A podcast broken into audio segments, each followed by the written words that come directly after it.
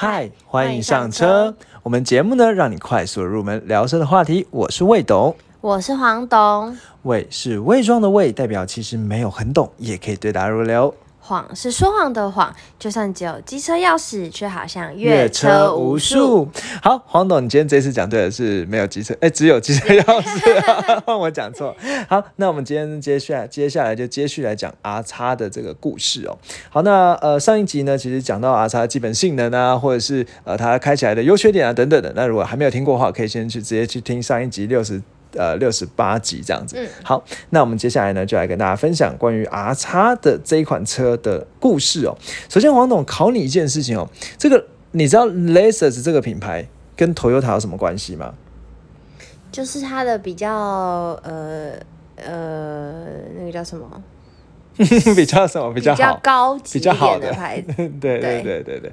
那其实我跟你讲啊，这个 Lexus 的确就是因为我我想说，我们今天节目就是要做给这种呃对车完全不懂的人听，所以还是大家讲一下。大家都知道 Toyota 应该 Lexus 路上也不少见啦，对。但是其实 Lexus 跟 Toyota 品牌非常。基本上他们老板就是一样的，嗯，对。那 Lexus 这个品牌哦，其实呢，它是在一九八三年那个时候呢，他们当时的总裁哦，叫所谓的丰田英二。那英二呢，他跟一些高阶主管呢，在秘密进行一场会议。嗯，那这场会议呢，它的代号呢叫做 F One Flag Flagship One。好，不重要了，反正就是有一个这样的会议。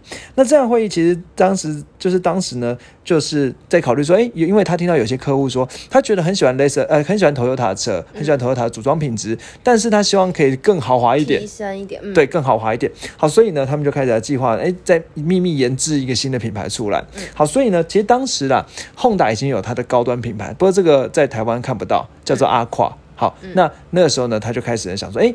如果我们今天要进美的北美的市场，美国的市场，我们想要用一个更新的品牌亮相，好，所以呢就开始呢，他想出了这个 Lexus 这个品牌。那 Lexus 推的第一款车呢，叫做 LS 四百。嗯，好，这个 LS 四百差不多就是。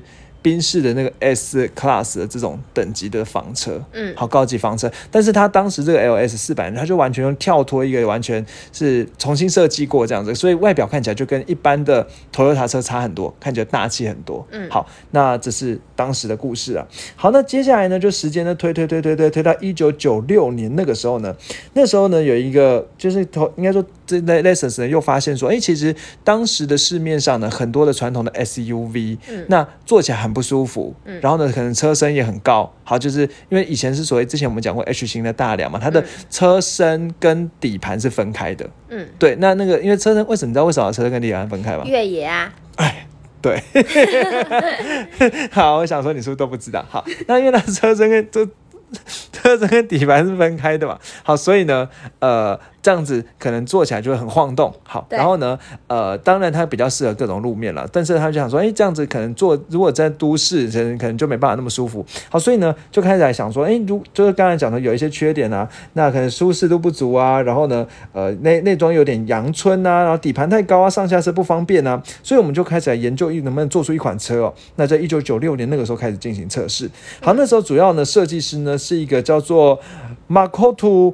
阿须米马的一个人，好，怎么念那么奇怪？我不知道，反正就叫日本人，对日本人吧。好，那如果写成汉字的话呢，应该叫做大岛城，好，很大的岛屿的。城，但是也有看起来也有人是写大岛真，好，我我不知道翻译吧，好，所以可能就是要再查一下，这个我查了一阵子没有查出来，好，好，那反正就是这位，我们就叫他大岛，因为大岛是不会错的。好，那这大岛呢就负责当做主要设计师啊，然后来设计哦，那基本上来讲，他就是想说，哎，做一个全时四轮驱动，但是呢又就是有很好的空间性，然后呢，但是。呃，又很舒服的越野车，好，那所以做出来这个所谓的 R 叉了。好，那这个 R 叉呢，最早呢，在一九九八年那个时候呢，呃的，就是推出了所谓的啊，在一九九一九一九九七年那个时候，Lexus 呢，在美国的芝加哥车展呢，推出一款叫做 SLV 的概念车，S 呢叫 Sport，L 就是 Luxury，V 叫 Vehicle，就是就是运动。豪华车，对，好的这个概念车啦。那这个概念车其实就是原本就是我们现在今天这个 R 叉的原型这样子。哦，对。那当年同年十二月那个时候呢，其实呃就是用 SLV 的概念车呢，做出了一款呢就是其实我觉得很有趣哦，你知道为什么吗？这有趣的点是说，其实它只有在美国，那个当应该说当时日本在国内还没有 Lexus 这个品牌，嗯，只有在美国，他想要特别推的地方去弄一个高高格调的品牌，然后去打那个双 B。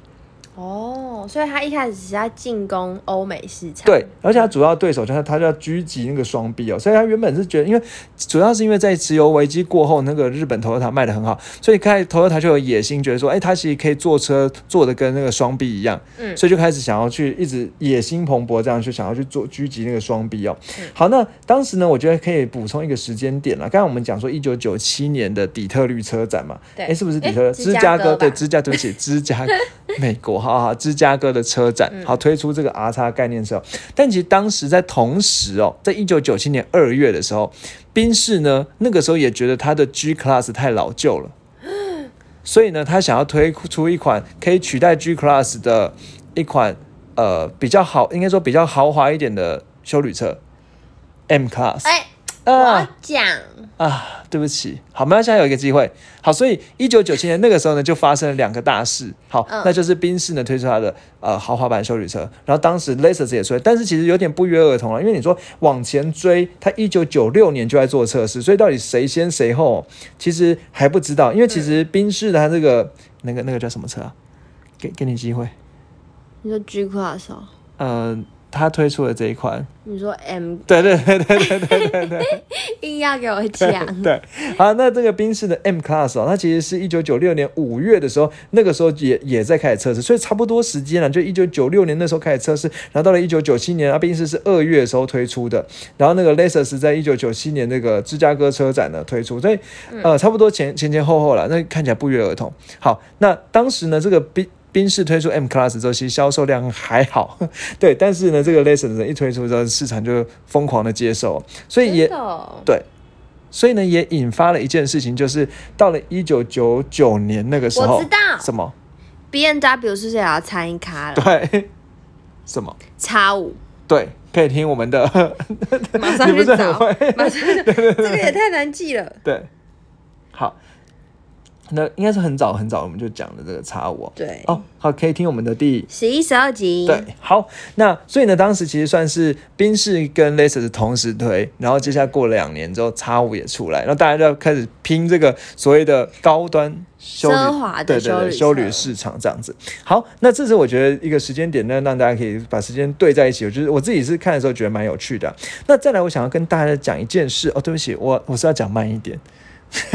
对，因为我们听众给我们的回馈，对，好，我们现在就要进入了一个感谢的桥段。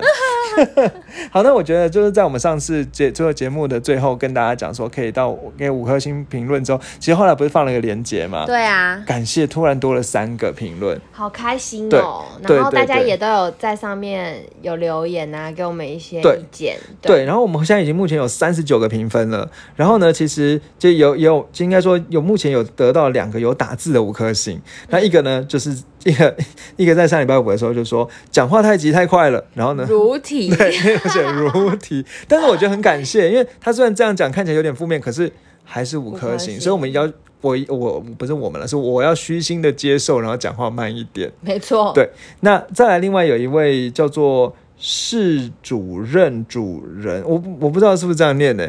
好，嗯反正就是他在礼拜六的时候也帮我们评价，那标题叫赞赞，那内容写说希望能有多一点的汽车介绍。呃，五油五油三水、汽车保养、汽车各个零件的功能等等。没错，一看到马上就说好，来准备。对，好，那我们这个呢，也可以也可以开始准备了。那其实之前原本有想要准备一个主题，是在讲那个怎么就换轮胎，怎么选轮胎这个。那我觉得可能也算是这位是主任主人 有兴趣的话题哦。那我们以后也会再跟大家介绍，因为毕竟开了一一段时间，轮胎就耗材，好要换。好，那我们感谢桥段结束了之后呢，我们接下来呢，继续讲我们的，继续讲我们的。阿叉。好，那阿叉刚才讲说呢，他其实当时呢有一个特别的地方，就是在日本其实还没有阿叉，日本就是哎讲说日本没有投没有 Lexus，Lexus，对，嗯但是它 Lexus 就是推在欧美的这些品的高端品牌这样子。好，所以呢，蛮有趣的是，蛮吊诡，是一九九七年那个时候呢，芝加哥车展推出了。呃，一个 SLV 概念车，那概念车其实就是长得很像，就是长得很像 R 叉这样子。好，怎怎么了？为什么？它很像没有嘴巴的，就它的那个保险感看起来太优良了。对对有点太太保护了感觉。对。好，没关系啊，毕竟它是一九九八年的第一对，而且他可能一九九六年就开始研究这样子好，那但是我觉得很很诡异的，刚才讲说一九九，然后呢到一九九七年那个时候推出来嘛。好，但是呢，在一九九七年的十二月那个时候呢，在日本发表了一台叫做 Toyota Harrier 的车。你说这、哦这什么关系？Harrier 的拼法是 H A R R I E R。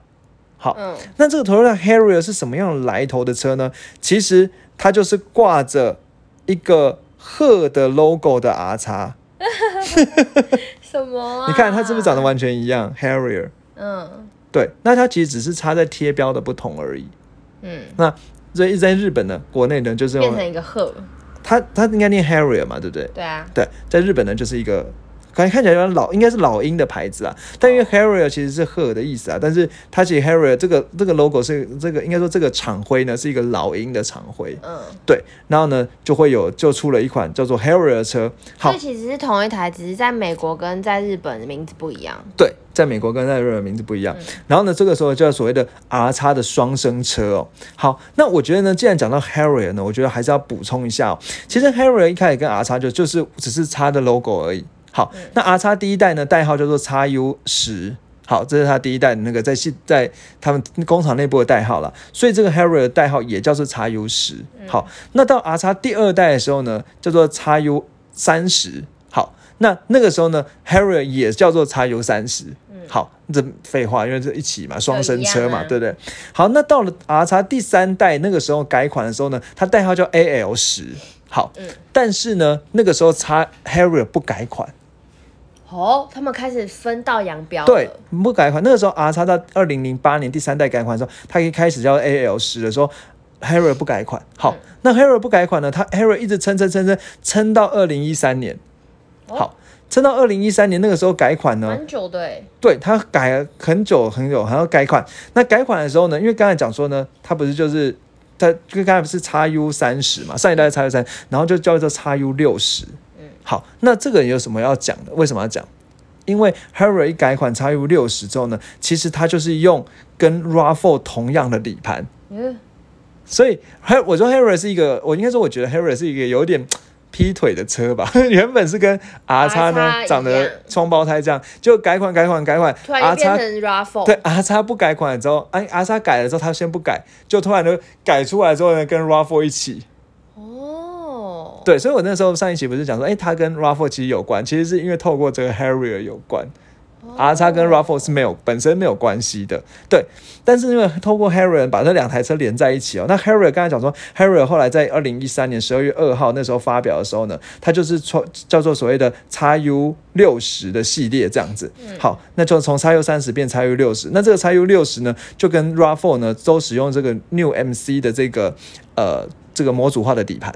好，那这个 x U 六十呢，跟 RAV4 呢，它不就是它应该说，所以人家会在日本或者是比较懂车的人呢，会说 Harrier 是高级版的 RAV4，哦，但在台湾我们看不到，因为我们台湾没有没有这个 Harrier。对对对对对。但是在日本就两个都有。对，日本有 Ha- RAV4 有 Harrier。那我再跟你讲一件事，可能是因为 Harrier 有那个 R 叉的血，所以它比较高级一点嘛。对，而且其实因为这当时呢，所以当时人家说，哎，从二零一后来改款了之后，其实它跟 R 叉呢就已经没有特别的关系了。好，但是呢，它其实在做 Harrier 的时候呢，它还是会有一些外观呢是跟 R 叉呢有一点承袭的。嗯，对对对，好，所以就讲说它有一些视觉上的联系这样子。好，呃，刚才讲鹤不对啦，是一种叫做摇吧，就是一个我不知道怎么念，反正就是也是一种啊，我知道啦，鸟啦。摇来摇去的摇，然后把那个右手边变到左手边，然后原本的右手边变成一个鸟。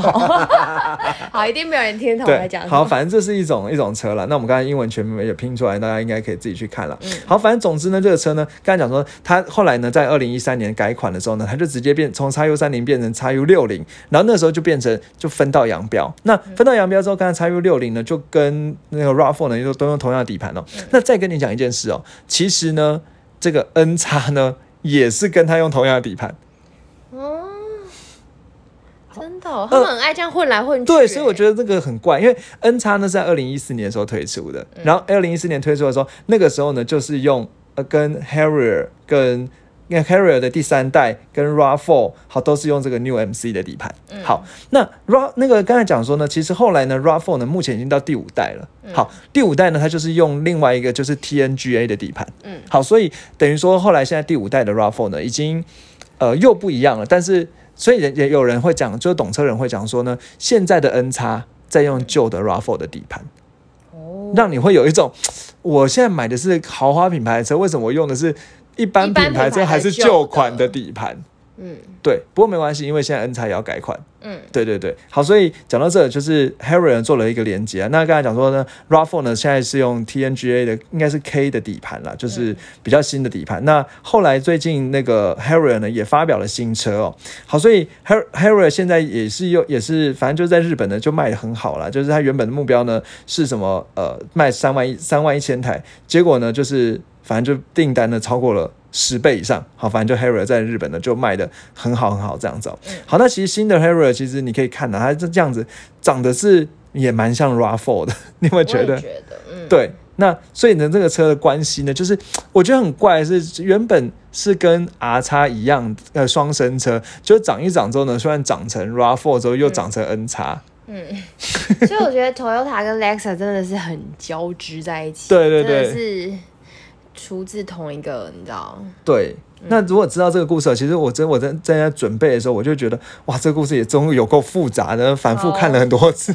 对对对对，好，那刚才讲的第一代的这个 R 叉呢，我们讲回来了。第一代 R 叉呢，其实它原本有它有出前轮驱动和四轮驱动的版本，不过因为台湾呢目前就是呃，应该应该不是目前了，当时呢和泰呢就是引进四轮驱动的版本这样子。嗯好，那呃这个 R 叉呢，其实我觉得有一些就是有一些细节什么用都有有两百两百二十匹马力啊什么就不再讲了。好，但是呢，我觉得蛮值得一提的，就是说它其实当时哦得了很多很多奖，好，包含了说在一九九八年那个时候呢得到 JD Power，你还记得 JD Power 吗？哦我知道啊，对，他的那个什么呃，反正就是最受欢迎、最最最令人欢迎的呃豪华品牌的 SUV。好的，这这种奖项啦。那一九九九年，然后也有得到一些杂志啊，比如一个叫美国的叫什么 Motor Trend Sport Utility 的这个杂志呢，好，在一九九九年的时候也给他一些奖项。好，然后呢，其实他销售呢，上市五年呢，卖了三十七万台。好，所以它其实非常的热销。那怎么了？太久了，是不是？对，好，那我们接下来呢，到二零零三年进入了第二代 U 叉呃叉 U 三十哦。那叉 U 三十呢，还是一样是大岛设计的啦。好，不过应该说，然后不过应该说这个车呢，它从一九九八年就开始要设计，到两千年之后，这个设计概念才被批准。所以你有没有发现一件事情是 R 叉呢，或者是 Lexus，呢他们其实都是盯很久。都要先设计一段一很久很久时间哦，才才生才生产出来这样子、哦。那这个第二代的第二代的这个 R 叉呢，其实呃，它基本上就跟前面或者是应该说跟前面第一代或者是跟 Harrier 呢，都使用一个叫做 K 平台啊，讲讲说的是第二代跟第三代啊，第二代和第三代都是使用 K 平台打造的。好，那如果对对于一些想要知道。专有名词的人可以有兴趣的话，可以听一下这样子。好，那这车呢，国内呢是在二零零三年的时候发表这样子、哦。然后我觉得很值得一提的是，当时台湾是全球第一个发表的市场。哦，对，但是我觉得也是有可能是因为当时台湾真的也卖的很好，然后可能和泰跟那个日本的关系也很好，所以呢就在国内呢就，然后可有有可能是因为日本其实那时候不是 R 叉嘛。好，所以呢，可能国内就是变成第一个全球全球第一个发展发表这个就变成全球啊对对对对对对对 R 叉的市场这样子。好，然后呢，在二零零四年那个时候呢，美国才上这样子哦。好，然后当时美国上的时候呢，做了一个就是手就是做了所谓的 R 叉四百 H。那我们只要看到 H 就知道它是混合动力的，对，混合油油电哦。那其实这个也算是世界上第一个推出油电混合动力的豪华品牌。哇哦，对这么厉害，所以其实它既是油电混合动力，又是修旅车，都反正就得到一堆第一这样子啊。好，然后呢，这个反正总之因为油电嘛，所以更省油啊什么之类。然后因为它油电呢，它中小马力有两百六十八匹，好，所以零百加速呢七点六秒。好，那我大概稍微看了一下了，其实 R 叉呢，它虽然长得浑浑圆圆的、哦，但是它的风阻呢其实不怎么样。我记得第一代呢大概是三零点零点三六。嗯，好，你还记得我们之前讲过多少风阻叫做好？不记得了。零点三以下才叫好。哦，你还记得吗？好嗯，那第二代呢是零点三五，所以差差不多了，好，差不多这样子。好，那接下来呢到第三代呢，代号 AL 十，那在二零零八年的时候推出哦。那它总工程师呢，呃换人了，好，叫做所谓的盛田孝之。好，那这个时候他是从一样从二零零五年就开始设计，然后二零零六年底的时候呢，就有一个反正有一个叫做 Masarahi Shaki 的一个人呢，他的这个设计师的设计被选中。其实我觉得当时那个日本在设计这种东西的时候非常的用心，他们都一次设计好几千个设计稿，然后来让大家选说到底要选用哪一个设计稿这样子、哦。那做出了第三代的 R 叉，那第三代 R 叉呢，其实它就是呃。它是来自于一个叫做 LF 叉 H 的一个概念车哦。那这个 LF 叉 H 的概念车呢，在二零零八年的洛杉矶车展亮相，呃，长得基本上是蛮像。那我如果我应该说我自己会觉得说，如果在马路上看啦，那个有一款 R 叉呢，长得很像球鞋的，你有没有觉得？就是长得知道你在说什么。对，长得很像球鞋的那一款呢，就是所谓的，这个可能可能很像什么以前的 Jordan 鞋啊，什么之类嗯，我觉得还是可以看到哎，路对上对对对，就是我们二零零旧一点的啊，对二零零八年第三代的 R 叉它就，真的像圆圆的，对，然后厚厚的这样，旁边有一些对对折线的感觉。对对，那这是第三代 R 叉代 R 叉代号 AL 十这样子。好，那这个车呢，它其实就刚才讲说它它是它原本呢是来自于 LF 叉 H 的这样一个概念车哦。好，然后呢，其实我觉得基本上来讲，就是要再再报一下它的动力啊什么的。反正它最高呢，就所谓 R 叉四五零 H 呢有两百九十五匹的马力这样子。好，那总之呢，就是比之前的 R 叉四百 H 呢再多了二十七匹的马力哦。好，然后这个车呢，第三代的 R 叉呢，在二零零九年二月的时候，在台湾开始贩卖。好，大概时间是这样子、哦。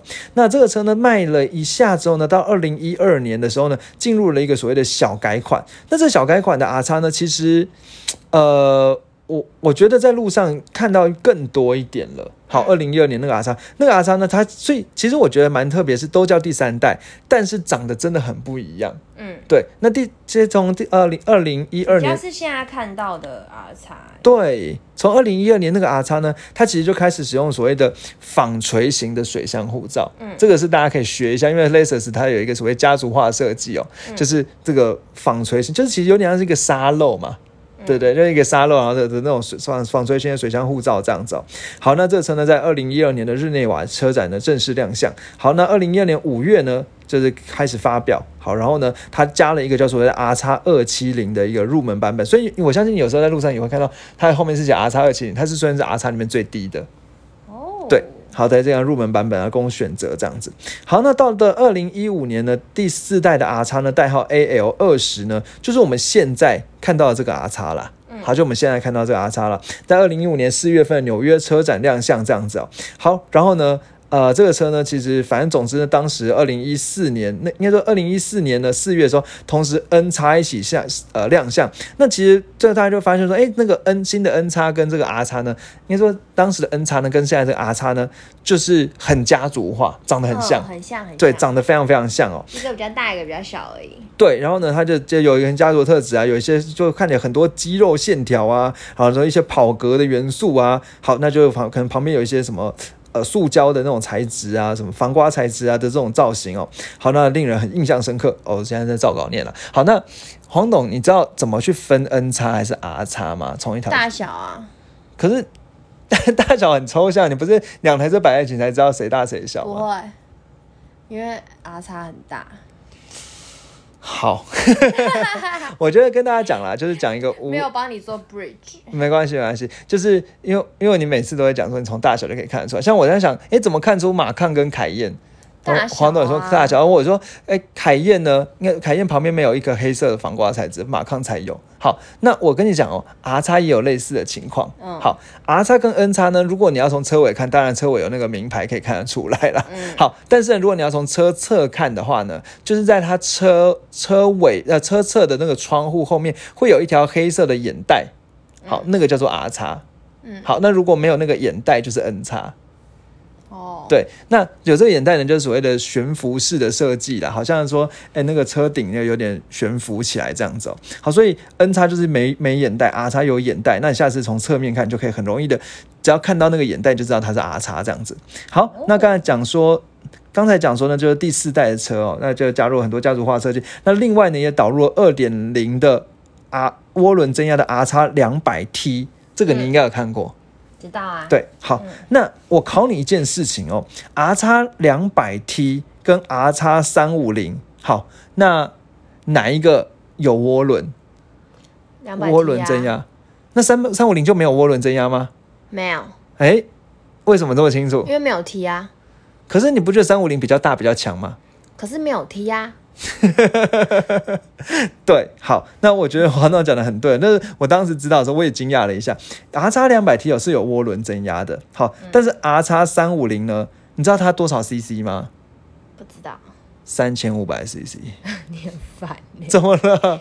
是后面那个多少就是多少 CC 呃，不，也不一定，也不一定。哦，好，但是两百 T 就是两千 CC 没错。好，三五零呢就是三千五百 CC。嗯，好，那三千五百 CC 它是使用那个 V 六的引擎哦，它是没有涡轮增压的，是自然进气的。嗯好，所以相对而言马力呢可能会比较小一点。嗯，好，那你猜四五零 H 是有没有涡轮增压的？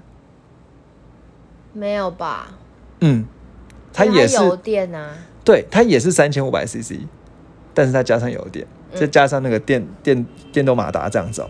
好，所以呃，我觉得就是呃，总归整理一下了，就是说，其实 R 叉呢是反而在比较低的等级啊、比较低的那个呃数字比较小的时候，像两百 T 它是有涡轮增压的，嗯，好，那三百它也是有涡轮增压的，好，然后呢？三，百 T 吧，哎，我印象中三百是有涡轮增压的吧？还是我看错了？好，那刚才讲说，反而三五零呢是没有涡轮增压的。嗯好，然后呢，四五呃三，而且三五零的马力也比较呃，对、啊，三百应该是有啦，因为三百是两千 CC 的引擎哦，然后呢压榨到两两百三十一匹的马力哦，它应该是有涡轮增压的。好，那反而是刚才讲说呢，到三三五零呢，它是没有涡轮增压，三千五百 CC。那四五零呢，也是三千五百 CC，也没有涡轮增压。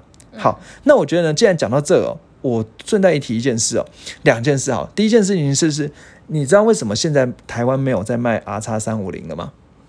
嗯因为变三百，那为什么变三百了，没有三五零？因为反正它也有涡轮增压，哈？啊，刚才就说三五零没有涡轮增压嘛？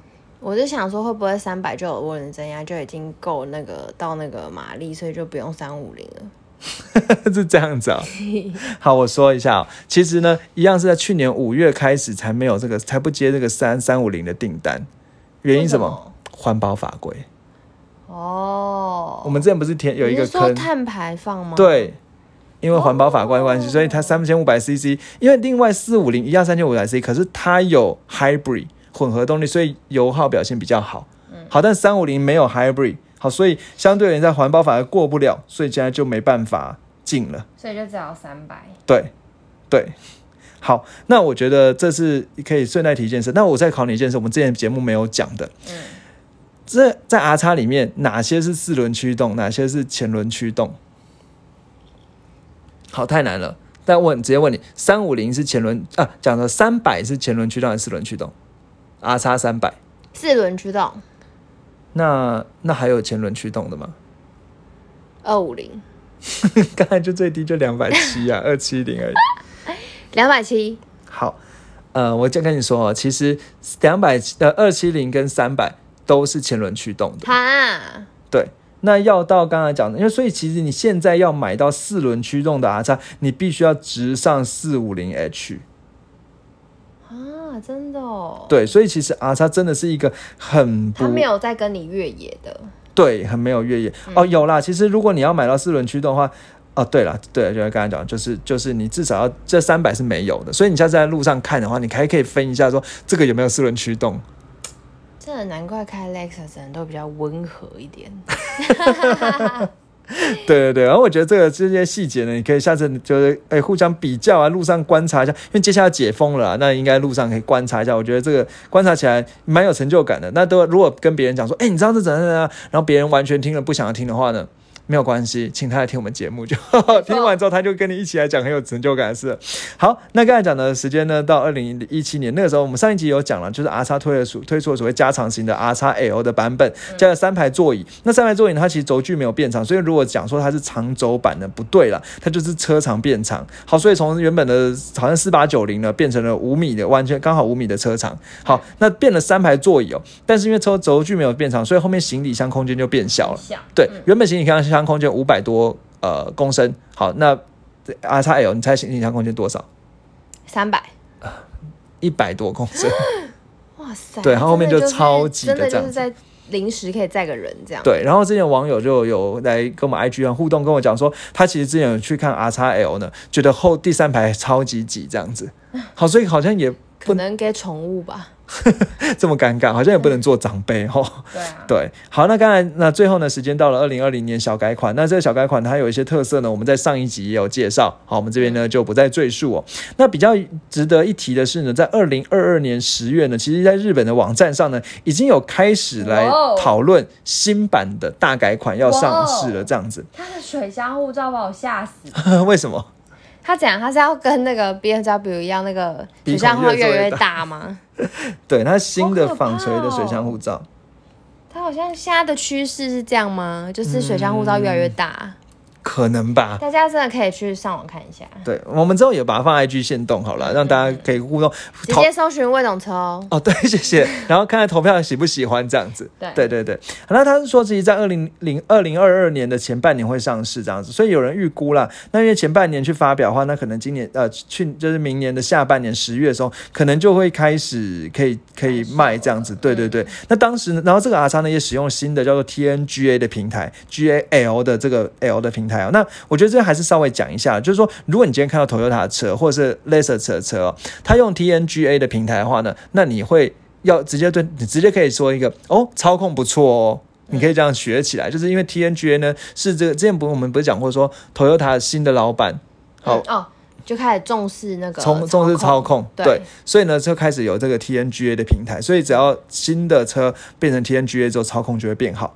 好，所以像这个叫 GAL 的平台呢，其实大家就会它有更低的重心啊，车车身刚性也更好啊。反正总之就是看到 TNGA，像我们讲第五代的 RAV4，就现在最新的 RAV4，为什么卖得那么好？也有一个原因是它是 TNGA 的平台，对。然后呢，Corolla Cross 也是所以我 TNGA。们可以期待 Altis 对 R 叉这次改款性能可能会又再提升。对、嗯 a r t i s 也是 TNGA。那我们之前不是有介绍 Yaris 吗？Yaris 台日本已经上新版了嘛，对不对？台湾还没嘛。在 Yaris 不是什么日本已经上到第第四代、第五代，反正总之就是日本那个也是 TNGA 的，好 B，然后 TNGA B，但是台湾这边还没有 TNGA。